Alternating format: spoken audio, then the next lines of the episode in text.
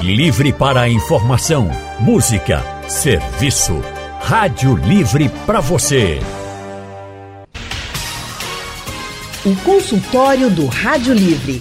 Faça a sua consulta pelo telefone 3421 3148. Na internet www.radiojornal.com.br. O mês de junho é o mês de conscientização sobre a escoliose. Gente, a escoliose é uma condição que faz uma alteração na coluna que mais parece uma curva, por exemplo, né? A coluna fica meio curvada.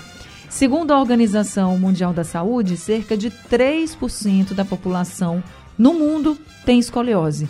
E essa condição pode ser diagnosticada em qualquer idade, mas quanto mais cedo, melhor. E escoliose é o tema do consultório do Rádio Livre hoje. Para nos ajudar a entender mais sobre esse problema, nós convidamos o médico ortopedista e cirurgião Dr. Carlos Romeiro. Dr. Carlos é membro da Sociedade Brasileira de Coluna, é especialista em cirurgias minimamente invasivas da coluna vertebral. Ele atua no Instituto de Coluna e Ortopedia Especializada, o INCORE, no Recife e em Olinda, na Clínica Regenere, aqui Recife, Caruaru e Petrolina, no Hospital Santa Joana e Esperança de Olinda, além de também atuar no SACEP. Doutor Carlos Romero, muito boa tarde, seja bem-vindo ao consultório do Rádio Livre. Boa tarde, Jane. É sempre um prazer estar aqui com você, lhe escutar e poder falar sobre um tema como escoliose, no mês que estamos, no mês de conscientização da escoliose, para que o público consiga detectar precocemente esse problema e evitar alguns procedimentos cirúrgicos. É isso, a gente que agradece demais sua disponibilidade também, doutor Carlos, por estar sempre aqui com a gente, falando sobre temas bem relevantes e trazendo muita orientação para os nossos ouvintes, né? Hoje, doutor Carlos Romero vai ter a companhia da nossa outra convidada, que é a fisioterapeuta Moniale Marinho. Moniale é especialista em músculo esquelético, mestre em ciências biológicas e atualmente ela é professora da Faculdade Pernambucana de Saúde e fisioterapeuta do IMIP, Boa tarde, Moniale Pinheiro. Seja muito bem-vindo. Desculpa, é Moniale Pinheiro. É, muito boa tarde, seja bem-vinda aqui no nosso consultório. Olá, boa tarde. Queria agradecer o convite para falar de um, assunto tão relevante para a população e mostrar a, a importância do tratamento conservador nessa disfunção. Vamos sim, vamos conversar muito. Obrigada, Moniale, também pela sua disponibilidade em estar aqui com a gente. E eu quero convidar também todos os nossos ouvintes, quem quiser participar do consultório, tiver dúvidas, pergunta, já manda para a gente pelo nosso WhatsApp, 991 47 8520 é o número do WhatsApp da Rádio Jornal para você participar aqui do consultório hoje falando sobre escoliose. Doutor Carlos Romero, vamos começar então falando sobre os tipos de escoliose, porque nem todo mundo tem uma escoliose igual, né? A gente vê algumas curvaturas assim e fica se perguntando o que escoliose é essa. Então, o senhor podia começar explicando para a gente? Doutor Carlos, está me ouvindo? Agora acho que voltou a conexão. Oi, sim, agora estamos voltei, ouvindo. Voltei, sim. Eu peço desculpa, estou com um pouco de instabilidade na internet, mas você consegue me ouvir bem? Agora sim.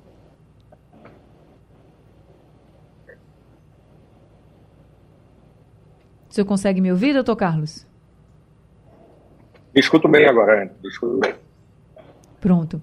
Então, o senhor podia começar explicando para a gente os tipos de escoliose? Olha, existem diversos tipos de escoliose. Né? O mais comum de todos é o que a gente chama de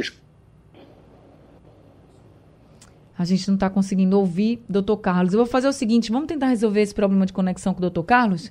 E a gente vai continuar já aqui o consultório com a Moniale, que é fisioterapeuta. Ela falando muito desse tratamento conservador, ou seja, quem não vai para a cirurgia, né, Moniale? Porque quanto mais Exatamente. cedo se descobre, dá para fazer o tratamento direitinho, né? E a fisioterapia, ela tem uma função importantíssima, né? Exatamente. Então, para todos os tipos de escoliose, desde da congênita, que bebês podem apresentar escoliose até os três anos de idade, até as mais comuns, como o doutor Carlos ia falando, que é a escoliose idiopática, que geralmente ela é, é, os adolescentes que apresentam nos estirões de crescimento. Então, é uma escoliose que ainda não se sabe a causa, mas que a, esses adolescentes nos estirões apresentam. Geralmente, meninas no, no período da puberdade.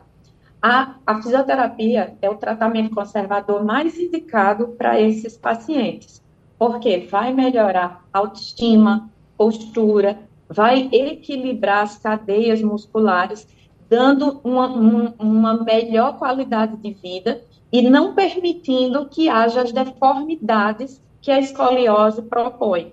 Então, as distorções de cintura pélvica e escapular, as deformidades de caixa torácica, e com essas deformidades, todos os órgãos internos tendem a se adaptar, gerando uhum. complicações de órgãos internos, tipo pulmão, é, os intestinos, problemas respiratórios. Além disso, também vai ter complicações do tipo músculo esquelético, articulares. Então, a fisioterapia vai atuar nisso tudo, retardando ou evitando que haja essas complicações, tudo de forma conservadora. Ou seja, é, quanto antes, por isso que é tão importante a gente falar sobre escoliose, principalmente nesse mês de junho, porque o quanto antes, quanto mais cedo se começar, né, doutora Muniali, melhor para o paciente também, né? Quando a gente fala de escoliose, que é essa alteração ali na coluna, a gente pensa muito na imagem das pessoas, né, que fica aquela a imagem fica muito diferente. Mas não é só autoestima, como a senhora colocou, pode também ter problemas em outros órgãos, a capacidade pulmonar pode ser comprometida, enfim. E se a gente começar o tratamento, tudo isso muda, Moniali? Tudo isso volta é, ao normal? É, é ótimo esclarecer isso. Quanto mais precoce for a, a, a, o diagnóstico e iniciar o tratamento, mais resultados teremos. Então, as escolioses são divididas em funcionais e estruturais. Quando as escolioses estão no estádio, no estado funcional, então a gente consegue se reverter 100%. Quando ela atinge um estado já estrutural, é porque vai já está muito avançada e já houve deformidade de osso, articulação. Então, já houve uma deformidade e uma reorganização dos órgãos internos. Então, a gente consegue reverter, mas não mais 100%. E a depender da curvatura, do grau de curvatura, a gente precisa ser indicado uma cirurgia. E a fisioterapia também vai atuar no pós-cirúrgico. Então, é, eu, eu tenho que fazer o diagnóstico, o, tem que ser realizado pela medicina, um diagnóstico Sim. precoce e ter um tratamento conservador o mais rápido e ser identificada a causa, que nós chamamos de etiologia. Então, identificado precocemente é, o, o diagnóstico e a etiologia, a gente tem ótimos resultados. Eu tenho uma, uma uma, um número, uma porcentagem muito alta de reversibilidade dessas deformidades quando elas são, inici, é, são precocemente diagnosticadas. Tá certo. Doutor Carlos Romero já consegue nos ouvir agora? Escuto, Anny, escuto bem. Ah, uma área de instabilidade, mas eu consigo me escutar bem.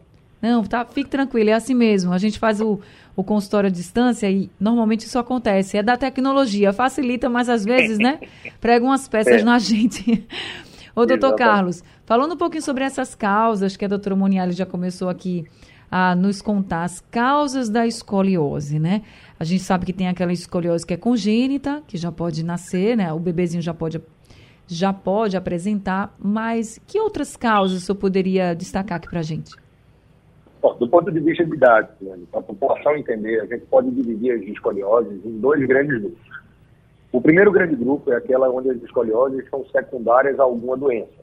Tipo, como você falou muito bem, uma escoliose congênita. A escoliose congênita, que é aquela que está presente no nascimento, ocorre que a criança nasce com um osso numa formação inadequada. Então, em vez da vértebra ser quadradinha, ela é triangular, por exemplo, e leva a uma alteração.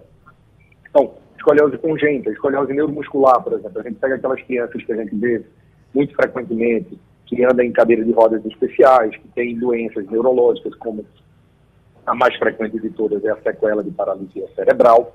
Então, essas crianças, como que tão, têm algumas doenças mais raras, como de Marfan, Erlendano, fibromatosis, essas crianças elas desenvolvem a escoliose secundária a uma doença de base, ou seja, existe uma causa para a escoliose, e a escoliose, nesse caso, não é uma doença, e sim mais um sinal e sintoma daquela doença prévia. Uhum. Então, esse grande grupo, existe uma doença prévia que justifica o surgimento da escoliose. E o segundo grande grupo, que é o grupo mais comum de todos, é o que a gente chama de escoliose idiopática. O termo idiopática em medicina significa sujeito de causa desconhecida, é, pega crianças e principalmente adolescentes que previamente eram rígidos sadios, que não tinham nenhuma doença antes de desenvolver escoliose, e quando essas crianças, esses adolescentes, chegam no período do estirão de crescimento, por volta dos 10 aos 13 anos, onde vai dar aquele pico, aquele estirão de crescimento da adolescência, onde vai deixar de ser criança para se tornar mais próximo da estrutura de adulto, quando ele estira, por alguma razão que a gente ainda não é muito esclarecida na medicina, mas a gente acredita que é um distúrbio de crescimento, uma torção da coluna no seu próprio eixo, ela começa a desenvolver a deformidade. Essa tipo, que é mais comum de todas, que mais de 90% responde a escoliose idiopática, é exatamente esse tipo que a gente alerta tanto no mês de junho. No mês de junho, a Sociedade Brasileira de Coluna, ela faz o que a gente chama de junho verde, que é o junho, que é o mês de conscientização da escoliose, que a gente está falando aqui. E qual é o intuito? Como foi muito bem falado, é, é, o intuito é diagnóstico precoce, porque se a gente pega uma escoliose em fase inicial, a gente consegue evitar a necessidade de tratamento cirúrgico, instituindo o tratamento conservador. O tratamento conservador é baseado em dois parâmetros principais através da fisioterapia, principalmente através de exercícios específicos para escoliose, existem métodos específicos para isso, e através da utilização dos coletes, das órteses. Então, quando a gente institui o tratamento conservador, a gente consegue evitar a progressão do problema e, com isso, a gente consegue evitar a necessidade de cirurgia. Por isso que é tão importante o diagnóstico precoce. O doutor Carlos, e a escoliose dá sinais? O senhor está falando aí de adolescentes, por exemplo, que nunca apresentaram nada, mas os pais vão conseguir ver esse desvio na coluna, por exemplo, muito sutil, ou já fica aquela coisa mais visível mesmo? Que sinais a gente pode ficar em alerta? É, isso é uma coisa muito interessante. A primeira coisa que a gente deve ficar alerta é história familiar.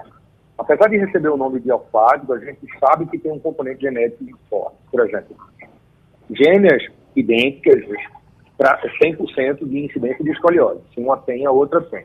Uhum. Parentes de primeiro grau, parentes de primeiro grau, tem sete a oito vezes mais chance de desenvolver escoliose. Então, a primeira coisa que a gente precisa entender é, se tem história familiar, quando chegar na fase do estirão de crescimento, é importante que a família observe mais de perto aqui. Muitas vezes a escoliose é notada por um parente, por uma tia, quando consegue observar precocemente assimetrias do tronco, por exemplo, assimetrias da altura de ombros, assimetrias do contorno da cintura. Um dos primeiros sinais que modifica, a gente chama triângulo do talhe, é o contorno da cintura. Uma cintura fica mais arredondada e a outra fica mais retificada, indicando que a coluna se moveu em direção a um dos lados. Então, qualquer, se você tem história familiar, ou seja, você tem um tio, uma tia, um avô, um avô, um parente, um primo, uma prima, que tem história de escoliose, que utilizou colete, que precisou de tratamento, que precisou de cirurgia, então observa mais de perto. E qualquer alteração desse alinhamento, se você acha que tem ombros diferentes, é importante passar por um screening para saber se tem escoliose. Tá certo. E, doutor Carlos, é, chega aqui pergunta para a gente, seguinte, Carregar mochila pesada pode causar escoliose? Oi, Anne, não. É, existe aí um, um, uma série de, de, de, lendas urbanas sobre uhum. a escoliose. A forma de deitar, a forma de sentar, a postura, mochila, sapato, tudo isso é lenda urbana. É, nada disso leva a escoliose. Né? Eu costumo falar assim, adolescente, que é a principal faixa etária cometida, anda em bando, né? Eles andam em bando e se vestem tudo iguais, têm hábitos similares, usam calçados similares, usam bolsas similares. Então, se, se hábito levasse a escoliose, é, todo mundo teria que ter escoliose. Né? A incidência de uhum. escoliose, como você falou bem lá no início, estima aí que 3 a 5%, dependendo da série, da população tem escoliose. E é uma doença que tem cunho genético, ou seja, é, é necessário uma história familiar. É, não, não causa escoliose. Você pode ter vícios posturais, qualquer coisa desse tipo, mas escoliose como doença, como fenômeno patológico, de jeito nenhum. Tá certo, é um mito que a gente já vai aqui é, dizendo para vocês, olha, não é verdade. Agora, doutor Carlos, o senhor falou que em alguns casos a cirurgia ela é imprescindível, principalmente quando se descobre muito tarde. Mas é só nesses casos ou algum tipo de curvatura, não sei, da escoliose, que aí o senhor diz assim, ó, só vai corrigir se for com a cirurgia? Ó, em relação especificamente à escoliose idiopática, quando a gente pega aquele primeiro grupo de escoliose que eu falei, que é secundária ou então, a grande maioria desses pacientes, eles vão precisar de cirurgia. Porque como a escoliose é secundária, é uma doença, e a doença não cessa, por exemplo, você pega um paciente com sequela de paralisia cerebral, a doença não cessa. Então, a grande maioria evolui para casos cirúrgicos. É diferente da escoliose idiopática. O que, que como é que funciona na escoliose idiopática? A escoliose idiopática é o seguinte, é, é, tem casos, infelizmente a gente não sabe qual é, que não vai progredir independente do tratamento. Tá? A gente tem que instituir o tratamento conservador em todos, mas existem casos que não progrediria, que não iria progredir, mesmo se a gente não tratar. São casos benignos que, que, que param a progressão de forma precoce.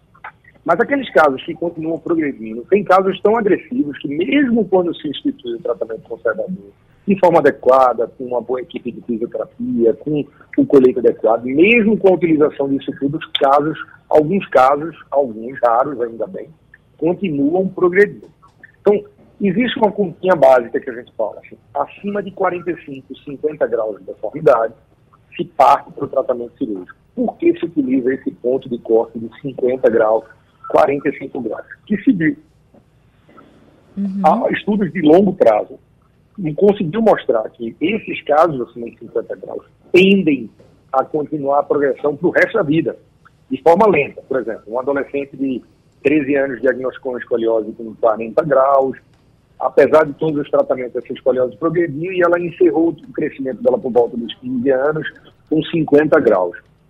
Se a gente não opera essa, essa adolescente de 15 anos com 50 graus nesse momento, existe uma chance dela chegar aos 70 graus com uma deformidade muito maior. Aí começa a ter as consequências da escoliose, alterações cardíacas, alterações pulmonares, alterações neurológicas, tá certo? Por isso que a gente precisa garantir um envelhecimento de forma funcional e evitar que tenha problemas no futuro. Então, acima de 50 graus, em escoliose idiopática, gente parte para o tratamento cirúrgico.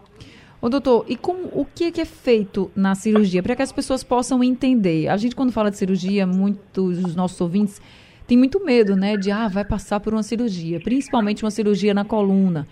Então, a gente sabe que é uma área do corpo também muito delicada e que as pessoas ficam com muito medo. Então, eu queria que o senhor falasse um pouco de como é essa cirurgia. É, primeiro, é importante a gente esclarecer para a população que, lógico, que existe esse, esse, esse conceito, digamos, urbano, mais uma lenda urbana, que a cirurgia de escoliose é uma coisa de outro mundo. Veja, cirurgia de escoliose, quando feita assim, profissional, capacitado, tá certo? um profissional que tem a formação adequada, que tem experiência adequada, a Sociedade Brasileira de Coluna está aí. Quem tiver dúvida, entra no site da Sociedade Brasileira de Coluna e vê lá quais são os profissionais que estão habilitados para esse tipo de procedimento, como feito de forma adequada, num hospital com estrutura adequada, com equipamentos adequados, com materiais cirúrgicos adequados, a cirurgia é extremamente segura. É extremamente. O nível de segurança é similar a você ter um acidente, a cair de avião. Eu costumo falar assim, voar de avião é seguro demais, é o meio de transporte mais seguro, mas não significa que não cai. Uhum. Cai, avião pode cair. Então, a cirurgia de escoliose é muito segura, mas pode ter problemas sim. Mas se a gente utiliza isso de forma defensiva, digamos, de forma, não, vou me, me armar de todos os equipamentos possíveis para ter um nível de segurança, a chance de ter problema é muito pequena. Então, a cirurgia hoje, ela vem evoluindo bastante nas últimas décadas, muito, muito mesmo. Instrumentais vêm evoluindo, a gente está no que a gente chama de instrumental de terceira, já estamos entrando na quarta geração, com utilização de robótica. Hoje já tem o primeiro braço é, de robô, já está no Brasil. É um, um, braço específico de robô que vai facilitar muito. Utilização de inteligência artificial, de imagem. A gente está numa fase de transição, com, com, abraçando a tecnologia, e vai aumentar ainda mais esse nível de segurança. Então, a cirurgia a gente consegue fazer a correção da deformidade através de, de técnicas específicas que a gente chama osteotomias, que são pequenas fraturinhas que a gente causa na coluna e depois com a utilização de instrumentais e parafusos, a gente consegue trazer a coluna para o alinhamento adequado e realinhar essa coluna de forma satisfatória. Agora deixa eu conversar um pouquinho com a Moniali. Moniali, é, você também falou que a fisioterapia pós-cirurgia é muito importante, né? Então, como é que é esse pós-cirúrgico com a fisioterapia? Então, todo procedimento cirúrgico vai causar um tecido de cicatrização. Então, a gente vai mobilizar essa cicatriz desde o início para que haja uma boa cicatrização, para que não haja edema, para conter um pouco mais essa inflamação. Vai também mobilizar quadril, articulações periféricas para que elas tenham saúde, porque é necessário um repouso para que haja essa cicatrização.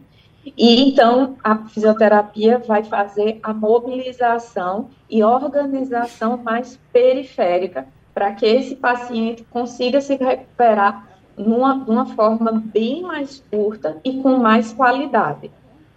Agora, essa fisioterapia, depois da cicatrização, ela precisa permanecer por um tempo ou cicatrizou, está direitinho, para, já que passou por cirurgia? Então, existe uma fisioterapia pós-operatória imediato e é super interessante manter essa fisioterapia com RPG, com Pilates, que são terapias que podem ser utilizadas a longo prazo de organização de postura, cadeias musculares. Então, são super benéficas e também tratamentos conservadores que vão dar um, um, um ritmo de organização postural adequado a esses pacientes. Doutor Carlos, depois de uma cirurgia, depois do tratamento com a fisioterapia, por exemplo, seguindo todos esses passos, é possível que essa condição da escoliose volte ou não? Após o paciente operado, existem algumas complicações. Uma delas que a gente chama, é um termo em inglês, que, é um termo que, a gente chama de adnon, na realidade é o seguinte, quando a gente opera uma escoliose, existem mais de uma curva, na maioria das vezes. Hum. Na maioria das vezes a gente tem mais de uma curva, por quê? Porque o, o organismo da gente tem que balancear. Então, se a gente curva, digamos assim, de uma forma bem, bem simples de entender, se a gente curva a coluna da gente para a direita, o tronco da gente inclina para a direita, e a gente começa a olhar o mundo meio inclinado.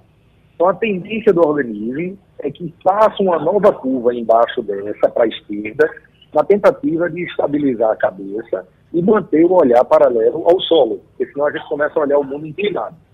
Então a gente tem uma curva principal e o organismo faz com que surja uma curva secundária para a gente tentar manter o tronco ereto, digamos assim, de forma bem simples. Uhum. Então, quando a gente vai operar, algumas vezes a gente pode optar por fazer uma cirurgia de menor porte, em alguns casos específicos, que a gente chama de artrodese seletiva, ou seja, a gente seleciona qual é a curva principal e acredita e aposta que o organismo vai minimizar a curva secundária.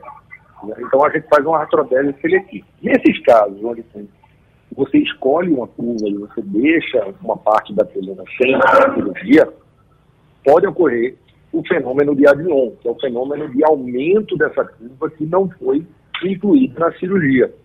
Então você pode ter recidivas, por exemplo.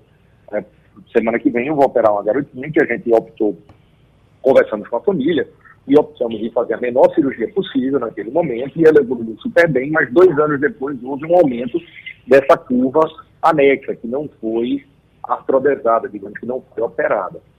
Então, pode existir casos de complicação, mas aquele, aquele segmento que foi fixado, que foi afrodesado, que foi colocado para fluir, ele é muito, muito, muito raro ocorrer um novo episódio de escoliose em cima desses parafusos, porque teria que ter ou a soltura do parafuso ou a quebra da haste que prende um parafuso no outro. Então isso é muito mais raro, é o que a gente chama de pseudoartrose. Pode acontecer? Pode, mas é raro. É uma complicação que se entra naquele, naquele númerozinho de 1%, mais ou menos de cada 100 crianças submetidas a cirurgia de escoliose, uma vai ter algum problema, desde problemas menores até problemas maiores que necessitam reoperação. Tá certo, cerca de 3% da população no mundo inteiro, de acordo com a OMS. E nós estamos conversando com o Moniale Marinho, que é fisioterapeuta, com o Dr. Carlos Romeiro, que é médico ortopedista. E Moniale, com relação à fisioterapia, agora a gente falando para quem diagnostica mais cedo, né, quem tem esse diagnóstico mais cedo, você já falou que a fisioterapia é de suma importância, né, para corrigir aí postura, enfim não só a questão estética, mas também de outros órgãos que podem ser afetados por causa da escoliose. Mas essa fisioterapia, você até disse algumas para a gente, RPG, pilates, pós-cirurgia. Para quem não passou por cirurgia, também são tipos de fisioterapia que as pessoas podem seguir, é, mas tem que ter uma orientação. Como é que você, o que, que você pode dizer para quem está nos ouvindo agora e que teve o diagnóstico e está meio perdido ainda? Então, eu trabalho com terapia manual, a osteopatia, e ela tem ótimos resultados para um diagnóstico precoce das escolioses. Então, pode ser realizado a osteopatia, que são ajustes tanto da parte de tecido mole, com as cadeias musculares, quanto ajustes articulares, para evitar essas deformidades articulares que a escoliose propõe. E o Pilates e o RPG são, são atividades da fisioterapia que trabalham as cadeias musculares. Então, vai a longo prazo manter esse corpo de forma equilibrada, sem essas básculas, sem essas torções. Além desses, desses exercícios de fisioterapia, as pessoas que têm escoliose, elas podem também fazer outros tipos de exercício? por exemplo, em academias, enfim? Sim. Depois de passado tra pelo tratamento conservador, ela pode manter essa postura com a redução dessas curvaturas da escoliose. Elas podem manter ou com atividade física de academia, uhum. de uma natação, um esporte que ela deseje, que ela pratique, tenha afinidade, ou pode manter com Pilates e RPG.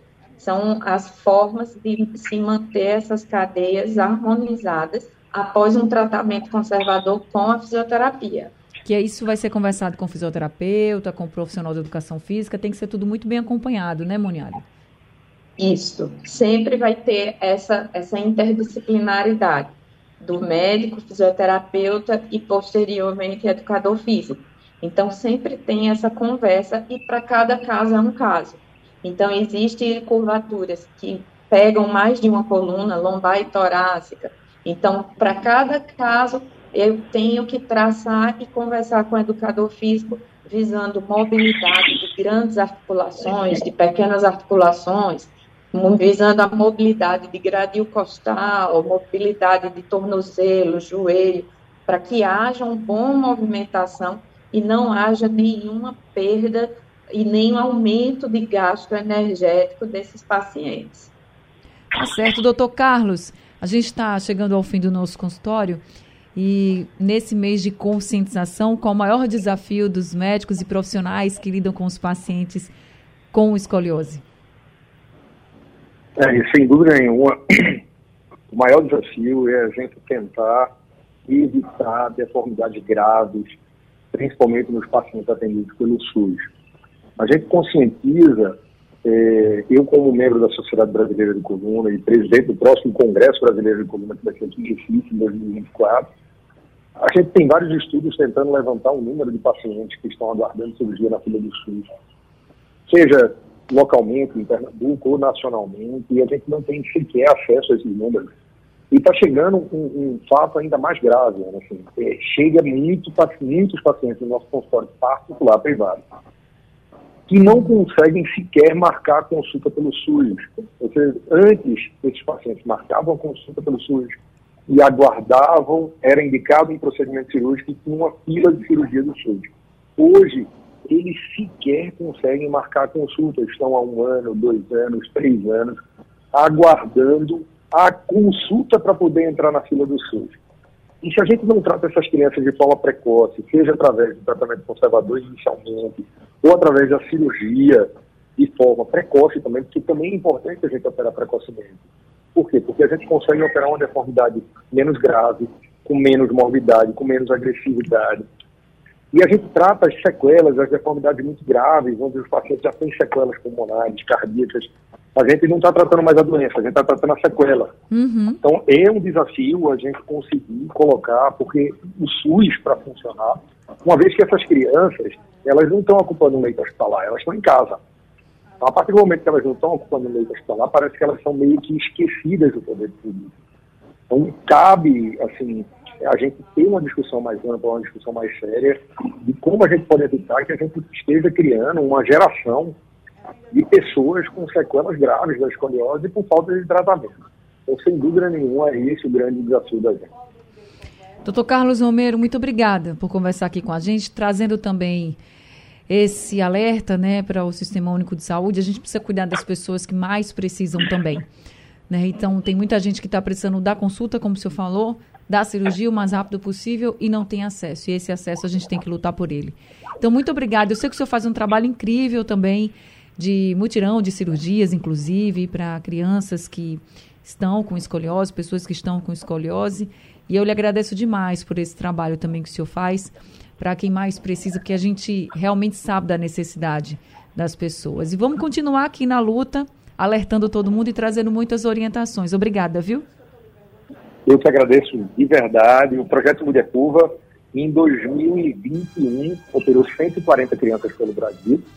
Então, é um projeto totalmente filantrópico. Eu convido todo mundo a visitar o Instagram do Mulher Curva, arroba Mulher Curva, e ajudar da forma que for possível. Eu agradeço de verdade. A gente também agradece muito pelo empenho de todos vocês. Queria agradecer muito a Moniale também pelo trabalho que você realiza e por esse consultório não conhecia ainda a Moniale, mas muito obrigada. Adorei aqui a nossa conversa. Tanta informação, tanta orientação para os nossos ouvintes. Obrigada, viu, Moniale?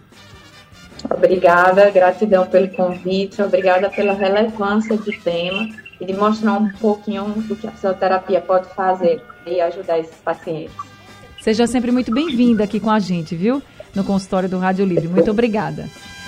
Obrigada também a todos os ouvintes que participaram com a gente. Consultório chegando ao fim. O Rádio Livre de hoje também. A produção foi de Gabriela Bento, trabalhos técnicos de Big Alves e Edilson Lima. No apoio, Valmelo, a coordenação de jornalismo é de Vitor Tavares e a direção é de Mônica Carvalho. Sugestão ou comentário sobre o programa que você acaba de ouvir, envie para o nosso WhatsApp 99147 8520.